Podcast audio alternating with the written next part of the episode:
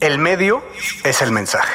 Frase que apareciera en la Biblia de nombre Understanding Media, Extensions of Man, escrita por Sam Marshall McLuhan, que no solo dijo eso, hay otras frases que quisiera rescatar y que no pueden hacer más sentido. Y dice así. Una vez que hayamos supeditado nuestros sentidos y sistemas nerviosos a la manipulación privada de quienes intentarán beneficiarse a través de nuestros ojos, oídos e impulsos, no nos quedará ningún derecho. Amén. Bienvenidas, bienvenidos y bienvenides a este nuevo episodio de Mundo Futuro. Mi nombre afortunadamente sigue siendo Jorge Alor, grabando desde la Ciudad de México. Y como siempre, me acompañan dos de mis hermanos conocidos de más de 20 años, los dos viviendo en Estados Unidos y los dos grandes, grandes genios de los videojuegos, la tecnología, etcétera. Nos acompaña desde Seattle, Washington, como siempre, el señor Jaime Limón, jefazo de jefazos, y también desde la costa oeste, sur oeste, eh, nos acompaña, como siempre, desde Silicon Valley, el señor Mario Valle. Sean ustedes bienvenidos, amigos. ¿Cómo estás, James? ¿Cómo estás, Mario? Muy bien, muy bien, don Jorge. Un placer, como siempre, estar aquí con ustedes, don Mario, don Emilio, este, acompañando a toda la gente que nos escucha, donde quiera que estén, les mandamos un abrazo y desde aquí haciendo reverencias al señor Marshall McLuhan. Disculpen la calidad de audio de la grabación de Mario Valle. Mi carnal es nómada y no siempre puede estar en su estudio de grabación. Vamos a comenzar con este pedazo de frase impresionante que el señor Jorge Alor dijo con toda emoción de el santísimo Marshall McLuhan, inspiración completa de la revista Wired, que a su vez fue inspiración completa de la revista Sputnik, que es la razón por la cual estos tres servidores suyos están reunidos en este podcast, porque esa revista fue fundada en 1998 en el nombre de la cultura digital. A mí me toca, como siempre, pedirle, solicitarle, exigirle, ordenarle que se suscriba y que nos mande un review, denos y regálenos una suscripción. Bienvenidos y bienvenidas. Esto es Nuevo Futuro. Mundo, futuro. Mundo futuro. El principio del fin. Es una producción de Sonoro.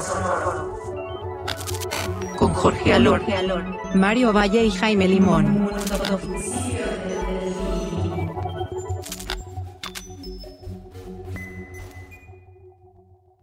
Y bueno, dándole un twist al formato de Mundo Futuro, queremos comentar eh, semana a semana la noticia que sea más importante y que de alguna forma esté forjando este mundo futuro. Y para mí, amigos, eh, y si quisiera comentar es, pues, es, Musk, eh, Elon Musk, que sigue dando de qué hablar y definitivamente otra vez con varias cosas, con quiero volver a contar Twitter, presentaron el nuevo, el nuevo, bueno, en el Tesla AI presentaron el nuevo robot, eh, y, al final, pues él, sigue con este sueño de gran beneficio que ya lo escucharon aquí antes en Mundo Futuro, que es de hacer esta super app eh, de Twitter. Y, yo quisiera eh, preguntarles qué opinan de esto, sobre todo porque hay un componente ahí detrás que no hemos tomado en cuenta, que es Jack Dorsey. Y Jack Dorsey, que es un güey muy chavo todavía y que tiene experiencia en mega, en, no en mega apps, pero sí en pagos, ¿no? O sea, que el, salto de Jack Dorsey, que, no, que no sé si está incluido en los planes de, de, Musk, pero, pero hacer, hacer esta super app para, para hacer pagos está ahí latente. Es que si quieres hacer WeChat versión Estados Unidos, uno, ya se habían tardado y dos, es la combinación perfecta, ¿no? Con todo el punch que potencialmente podría tener Twitter eh, con una incorporación real, no con las mamadas que tiene ahorita incorporadas para recibir pagos, puede incluso ser más grande de lo que hoy es Facebook paulatinamente. Sí, creo que lo que va a estar bien interesante va a ser ver cómo reacciona además, si, si empiezan a dar los primeros pasos para hacer esta mega app, de la cual hemos platicado que China, por ejemplo, tiene muy claro este, cómo funciona, pero en China funciona porque el gobierno está de por medio y ha apoyado y ha permitido la, el crecimiento de una estandarización y centralización de algo así. En Estados Unidos o fuera de China no sé cómo vaya a funcionar y seguramente nuestros amigos de Meta se van a poner muy nerviosos porque esto implica quitarles mercado, ¿no? De algo que han hecho a través de Facebook y que aunque no tiene el mismo impacto, pues es perder mercado. Y otra cosa que les quería comentar es eh, que sin duda fue headline en la semana, pues es la presentación de el, robot humanoide de Tesla, eh, que pues a mí en lo particular me deja un poco bajoneado. Eh, la verdad es que no vi nada que, o sea, vaya a ver un robot humanoide que llega y saluda a la audiencia así de como si fuera un Asimo. Se me figuró el Asimo hace, de hace 15 años saludando a la audiencia y diciendo, hola amigos. O sea, es, eh, la verdad es que, ¿por qué seguimos los humanos? O sea, ¿por qué este display de, quiero decir, como de marketing, de, truchismo, de, querer hacer y estar dentro de que detrás de la inteligencia artificial hay un robot humanoide que camina con dos piernas y, y saluda a la audiencia? A mí, a mí no me... Hay laboratorios en la Universidad de Aguascalientes que, de robótica que hacen eso ya desde hace por lo menos unos cinco años, cabrón. O sea, yo vi eso y dije, bueno, pues denle, denle su diploma porque terminó su, su trimestre de robótica al señor Musk, ¿no? Eh, no estoy haciendo menos el trabajo que haya detrás de eso, que seguramente es mucho, pero sí es una, es una mamada, muy me parece, de marketing. Yo al final creo que la demo fue mala, como dices, Jorge. La demo no impresionó a nadie después de haber visto todas las piruetas que hacen los de Boston Robotics. Claro, claro. Pero, pero creo que ah, después yo leí un poquito más sobre la información que compartieron con los medios y había un par de temas. Uno es lo han estado probando y parece que el software eh, le permite funcionar muy bien y hacer funciones eh, en una oficina, por ejemplo, en una fábrica, que creo que es el foco de lo que está haciendo Musk con este robot en particular. Y el otro es el precio. Al parecer quieren que quede alrededor de menos de 30 mil dólares, cuando un robot de Boston Robotics se puede ir a casi los 100 mil. Entonces, a lo mejor está haciendo una versión más sencilla y más utilizable en una fábrica por el costo. Entonces creo que debe tener sus beneficios. En la, en la demo no se mostró nada. No se mostró. no se mostró. Y si no, de todas formas, si después la inteligencia artificial termina por dominarnos y extinguirnos a, los humanos, seguramente como el centurión que le pegó a Cristo y lo condenaron a vivir eternamente, así seré yo y vendrán por mí, por burlarme del Génesis. Señores, pues empezamos con Mundo Futuro, eh, el principio del fin. Estás escuchando, estás escuchando, escuchando. Mundo Futuro, Mundo Futuro. Bueno, pues en temas ya no tan graciosos, yo diría nada graciosos, eh, y, que quería retomar con ustedes, pues es el hack, el hack que le dieron al, ejército diagonal gobierno mexicano, y no como noticia, sino realmente a mí, por, muchas cosas, creo que vale la pena abordarlo, por un tema de, yo diría, de, gobernanza, de futuro, y, de verdad de cómo siente, tiene que sentar los precedentes para gobiernos y compañías, instituciones y personas de delicado que puede llegar a ser y que es el tema de los datos. Para que se den una idea, el hack que recibió el gobierno mexicano es de 6 teras. Les quiero platicar, es de 6 teras. Quiero que se den una idea que el Wikileaks fue de 1.7 gigas. O sea, para, vamos, vamos avanzando ahí. Panama Papers, que es el leak de los más grandes que hay es de 2.6 teras. Al gobierno mexicano le robaron 7 teras. vamos a ponerlo esto en perspectiva. Quiero que se den una, una, una idea del tamaño del robo, del saqueo que hubo de información.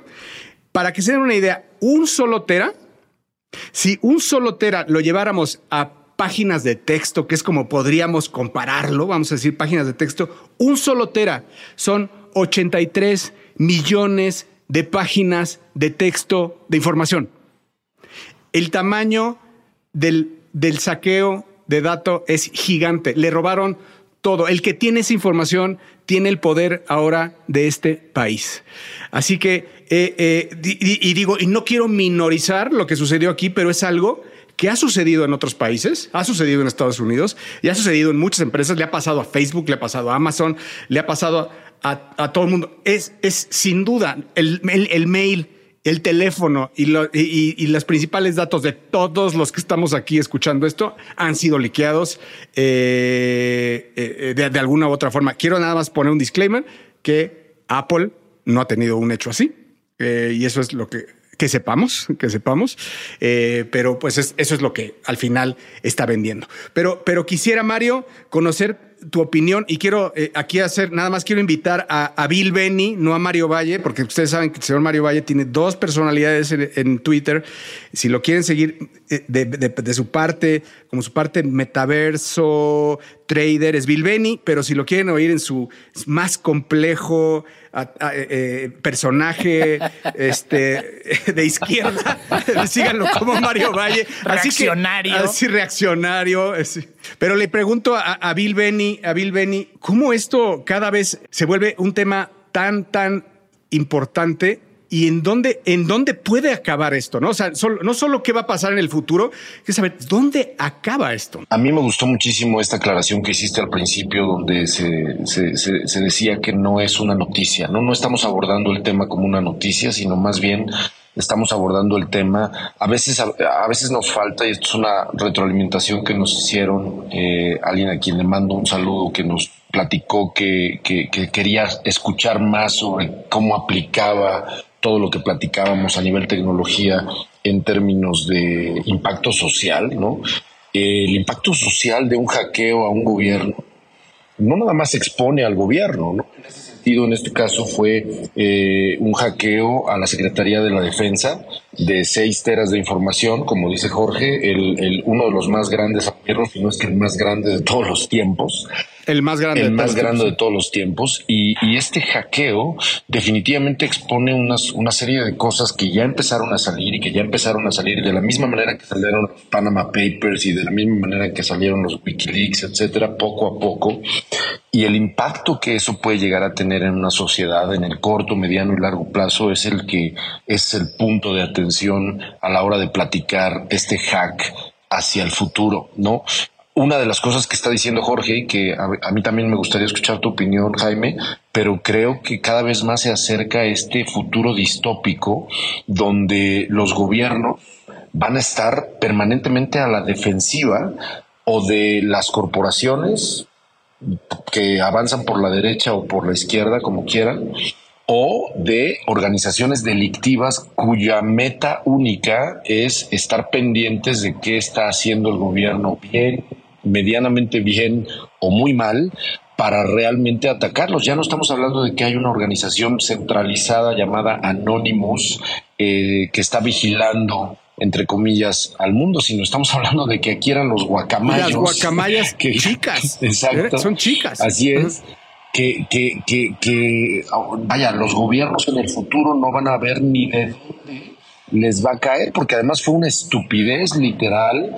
Técnicamente hablando, fue una estupidez del gobierno mexicano y de la Secretaría de la Defensa que eh, no tenía actualizados sus sistemas de seguridad, que no tenía eh, los protocolos de seguridad más básicos. Y esa es una de las razones por las cuales esto sucedió, ¿no? Llevamos en este podcast hablando ya más de un año de seguridad. No sé si se acuerdan, hemos platicado varios capítulos, eso, varios episodios sobre la seguridad a nivel personal, ¿no? De que se lleven tus datos, de todos estos cibersecuestros. De los ransomwares más importantes. Exacto, los secuestros que hemos visto digitales.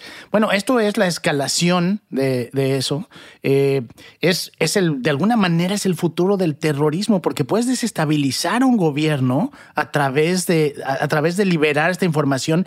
Y me llama mucho la atención, sobre todo porque es un contraste muy fuerte, ¿no? Eh, eh, en México ha habido mucho apoyo hacia este Assign y la gente que ha como que le llaman liberado la información, ¿no? Que hace gente que hackea a un gobierno y libera la información con el fin de compartir con la población lo que está haciendo el gobierno, sobre todo si es algo que es o ilegal o que es amoral.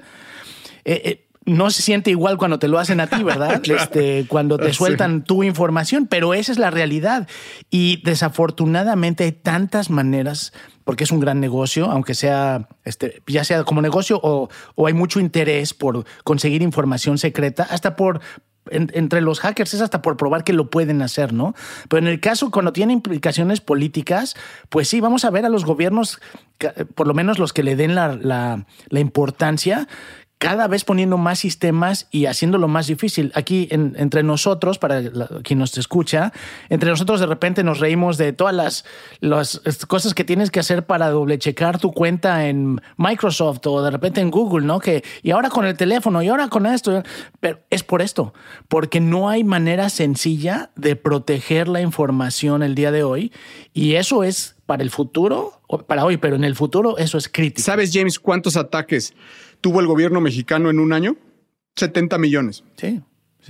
son, cientos al día. Son cientos, sí, son cientos, igual cientos de miles, que no necesariamente son cientos de miles de personas, son programas que están atacando constantemente, pero vaya, se tienen, o sea, un gobierno se tiene que estar defendiendo todo el tiempo. Y lo que a mí me preocupa mucho es el otro lado de la moneda, la razón por la cual el gobierno mexicano, este y de otros sexenios, eh, la razón por la cual tuvieron 70 millones de intentos de hackeo es porque se sabe de entrada que del otro lado hay un montón de situaciones oscuras y situaciones que no son propias de un gobierno, por lo menos de un gobierno que se dice del pueblo, para verdaderamente poner y exponer a sus ciudadanos. ¿no? Una de las cosas que, por ejemplo, expuso vaya, no terminaríamos nunca si nos ponemos a ver todo lo que ha estado por lo menos saliendo en las noticias últimamente alrededor de el hack de, la Sedena. Pero una de las cosas, lo tomo como ejemplo, una de las cosas que han salido y que han llamado la atención es que el gobierno, o específicamente la Secretaría de la Defensa, había clasificado en distintos grados de peligro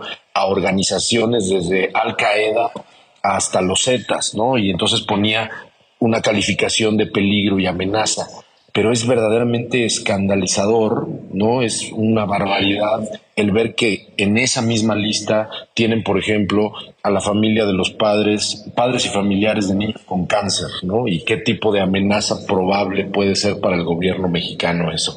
El saber que el ejército de tu país está, digamos, catalogando ese tipo de cosas, es, yo creo, una de las razones por las cuales este tipo de organizaciones civiles y no civiles, organizadas y no organizadas, van realmente a, como bien lo dijo Jaime, por un lado es el futuro del terrorismo, pero por otro lado es el futuro de las revoluciones, es el futuro del, del, acto contestatario. Y de las guerras. Ya es de las guerras. Y de las guerras, por supuesto.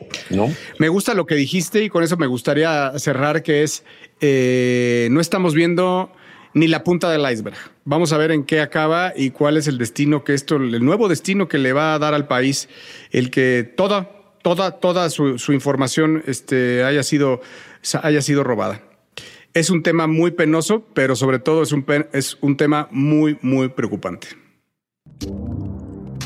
Estás escuchando, estás escuchando, escuchando. Mundo futuro, mundo futuro. Y bueno, para cambiar un poquito de tema, yo quería hablar y platicar con ustedes sobre eh, eh, algo que me saltó a la mente después de escuchar la siguiente noticia y probablemente muchos de ustedes la acaban de ver no hace mucho. Eh, me sorprendió y hasta puse en Twitter que una compañía que se llama Deepcake confirmó y después tuvieron que decir que no era exactamente lo que querían decir, pero que tenían los derechos de por vida para la versión digital del actor Bruce Willis. Si usted no es muy, si usted no es muy asiduo a seguir las notas de entretenimiento, a TV Notas, a TV Notas, Bruce Willis se retiró hace poquito debido a una enfermedad. confirmó que ya no va a hacer este, televisión ni cine. Desafortunadamente tiene afasia que es un desorden que no le permite comunicarse. Eh, de hecho, al hablar, habla, eh, no puede hablar claramente. Y eso, pues, para alguien que es un actor, desafortunadamente, probablemente ahí termina su carrera. Al confirmar la noticia, eh, salieron los representantes de Bruce Willis para decir que no, que, esto, que el contrato había sido por un tiempo límite y por ciertas actividades. Pero creo que donde se pone interesante la conversación es si este podría ser el futuro de muchos actores que llegan a cierta edad donde ya no pueden actuar, donde ya no van a poder representar esa virilidad que tenía un Jack Nicholson a sus 30 años, 20 años, y, o dar miedo o, presentarse de una manera este, como lo hacía entonces a sus 80 años. Y lo que sucede también entonces con el siguiente paso, que es si podemos reemplazar a los, eh, a los actores con versiones digitales, ¿qué pasa entonces con el medio del entretenimiento? ¿Y qué pasa también con lo que hoy se convierte en el, entretenimiento para millones de personas, que son este, los influencers? Es decir, ya sea actores o ya sea representantes o personas que hablan por una marca o que simplemente tienen presencia en medios. Al tener la tecnología que combina el poder representarlos de manera muy clara, que parezcan reales, y con la inteligencia artificial que permita reproducir su audio, su voz, eh, como si estuvieran hablando en tiempo real. Eh, y al momento de juntar estas tecnologías, vamos entonces a estar en un mundo donde las personas que se presenten frente a nosotros en cualquier pantalla, en cualquier medio, pueden no existir. Y traía yo aquí un par de ejemplos, y yo sé, tanto Mario como Jorge han estado involucrados en proyectos de este tipo, eh, donde tenemos a los influencers virtuales. Hoy, utilizamos el término influencer, pero imagínese usted prácticamente cualquier persona que usted vea en un video eh, que tiene su personalidad, que representa, en este caso, en el caso de los influencers, pueden representar una marca y que no existen. Son totalmente creados por una inteligencia artificial o por digitalización pero eso no, eso no disminuye el impacto que puedan tener. Les voy a dar rapidísimo dos ejemplos para que lo vamos a platicar. El primero que a mí me sorprendió muchísimo porque yo jamás había escuchado de ella, se llama Ludo Magalu, así como suena, L-U-D-O Magalu. Y ella, que es, una, es, un personaje digital, no es una persona que existe en realidad, eh, representa una cadena de tiendas en Brasil. Eh, una cadena que existe desde los 50 y que tiene una cantidad de seguidores y, de, eh, y un alcance en medios impresionante. En 2020 fue la, más, fue la influencer más seguida, la influencer digital más seguida en el mundo, con 6 millones de followers en Instagram, 14 millones de followers en Facebook, 6, eh, y en YouTube tiene 2.6 millones de suscriptores, y ahora ya saltó a Twitter, ah, perdona, ya saltó a TikTok y en TikTok tiene 6.8 millones de seguidores también. Estamos hablando de una celebridad, el equivalente o mucho más de actores o gente que conocemos, este, celebridades reales. Y detrás de ella viene eh, Lil Miquela, que ahora ya nada más se llama Miquela.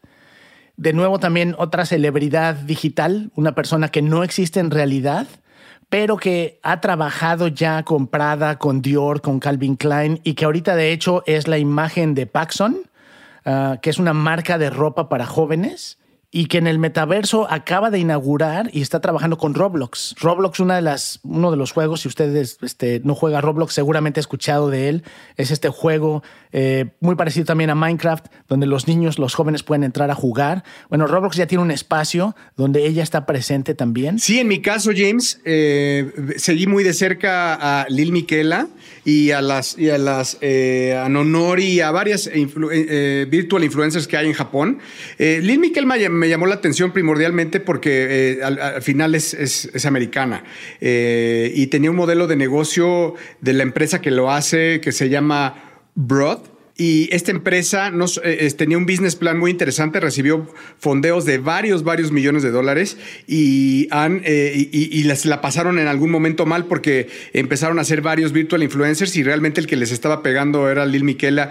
Y con un crafting muy particular, muy bien hecho y, con muchas marcas ya sponsoriados. Se tardaron en, aguantaron el negocio, aguantaron el negocio quizá un par de años, se vino la pandemia, les bajó, pero hoy eh, te puedo decir que Lil Miquela eh, es pues uno de, eh, yo, yo creo que el virtual influencer más importante eh, de Norteamérica, ¿no? El, que dices también lo conocía el, brasileño, es como una señora. la verdad no tiene nada que ver el crafting de, de, de Ludomagalu con el de Lil, con el de Lil con el de Miquela, ¿no? Ahora, eh, y, han salido unas japonesas impactantes, ahora ya hay coreanas y, bueno, pues al final son, eh, eh, yo estuve en un proyecto mexicano detrás de esto y, al final, pues si, te, si, si lo que persigues es tener estos 8 millones de fans que, por ejemplo, tiene Miquela, pero y, los mueves a tu antojo, digamos, a la marca que quieras, la pones en el festival que quieras, en el viaje que quieras, este, no cobra, no duerme y no come. Eh, y al final tiene esto que dices, este expansion pack que lo puedes meter y es obvio que se va, para mí, siguiente paso es al metaverso, ¿no? Al metaverso, porque la realidad, o sea, si tú comparas la primera Miquela eh, que vimos hace cuatro años quizá con la última, eh, métanse a la página de Brood, que se escribe B-R-U-D, y vean los últimos renders de Miquela o incluso en Instagram, van a ver ya el nivel, el nivel que tiene eh, de crafting en el pelo, en los ojos, en la gesticulación. Ella ya ha cantado, ha declamado, ha hecho mini clips, ha hecho este, pasarelas, ha hecho shows. Eh, al final, este, pues ya tiene su novia, después tuvo novio, después, o sea, está así como que ya sabes que no se encuentra. Eh, me, encanta, la verdad me encanta lo que está pasando y sobre todo quiero hacer énfasis en no es lo que está pasando hoy, sino en lo que puede pasar. Los virtual influencers influencers para mí es una beta que no se ha explotado lo suficiente, pero que va a empezar a llover por todos lados. Y con esto termino, James. Como dices tú, porque el realismo va a ser tal que no va a haber, va, va a cruzar el Uncanny Valley que hemos hablado mucho, que es el engaño ya, este, la prueba de Turing de los ojos, en donde no podremos distinguir después si es el Bruce Willis vivo, el Bruce Willis enfermo, eh, o Jim Morrison eh, que lo grabó antes o lo grabó después, o simplemente personajes que no existen y que probablemente hacia allá pueda ir las cosas con lo mismo, o sea, lleva, lleva este tema de no comen, no dejan de firmar, no renuncian a sus contratos, no son rockstars, este, y no piden champaña ni destruyen cuartos de hoteles, cuando, cuando realmente eh, eh, las actuaciones pueden ser tal, tal o mejores que lo, en un futuro de lo que son hoy los seres humanos. Y ahí es donde yo también opino justamente que lo interesante no es lo que está sucediendo con estos influencers actualmente, sino lo interesante es la convergencia a la que te refieres, Jaime, y el mundo futuro que se avecina donde olvídate tú ya de un Bruce Willis, olvídate tú de la posibilidad, por ejemplo, que también hemos aquí platicado, lo siempre recurro, siempre recurro a la, al, al, ejemplo de Julio Cortázar, ¿se acuerdan? ¿no? De, eh, donde la, la idea de poder platicar con Julio Cortázar después de leer Rayuela, o después de leer Bestiario y platicar con él en un holograma frente a ti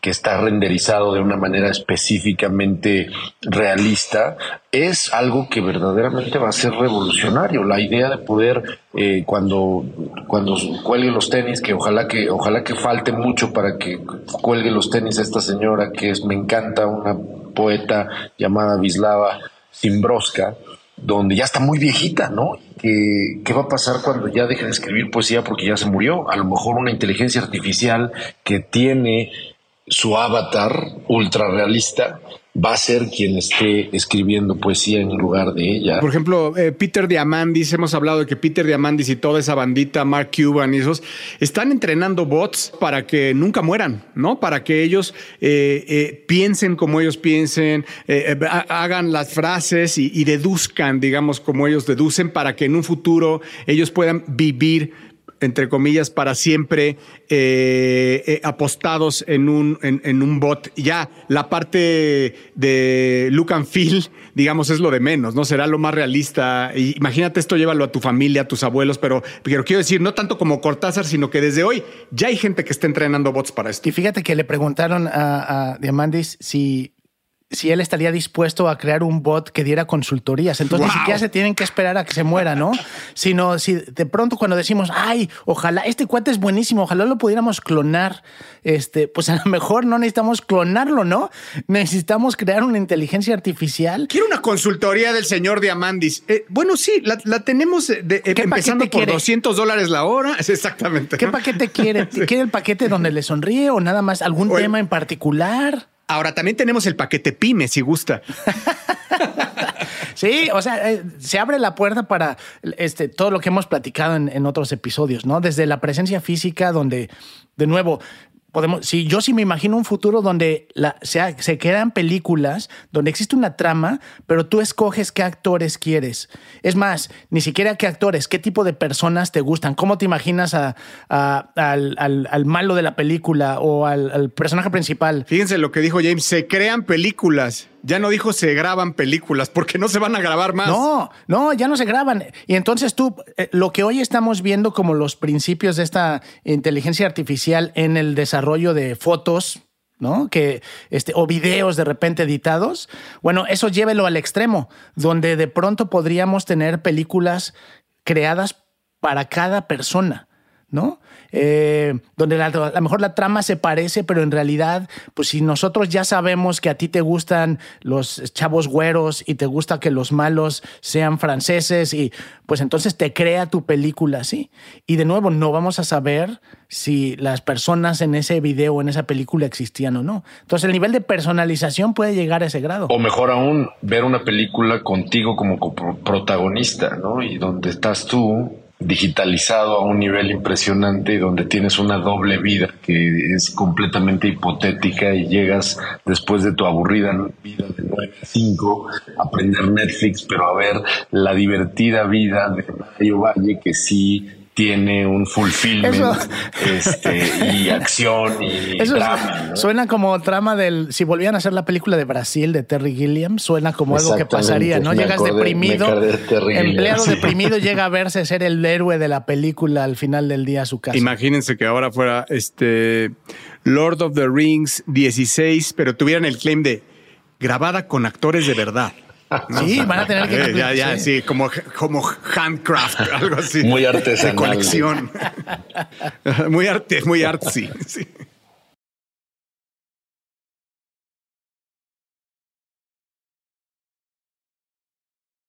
Y sí, en efecto, es probable que sus hijos no vuelvan a ver uh, una grabación de una película, quizá no vuelvan a ver un actor. Ya habíamos dicho que no van a manejar, ya habíamos dicho que vivirán más de 120 años, así que ahora agréguele esto. Eh, con esto nos, nos despedimos, eh, llega a su final este episodio de Mundo Futuro, les agradecemos profundamente estar acompañándonos, les suplicamos se suscriban en su plataforma de podcast favorito a este programa, lo hacemos sin fines de lucro. No, no le suplicamos, no, no le suplicamos, es, es una, orden. Es una orden, exactamente. ¿Por qué? Porque usted no paga por este podcast, lo único que le pedimos es que presione un botoncito. Así que de ustedes, de ustedes se despide el señor Mario Valle, arroba Bilbeni, el señor Jaime Limón, arroba Mr. Lemon, un servidor Jorge Alor, arroba El Padrino, todo esto en Twitter. Y eh, les deseamos una gran semana. Todo esto es posible gracias a la excelsa producción del señor Emilio Miller. Muchísimas gracias. Cambio y fuera.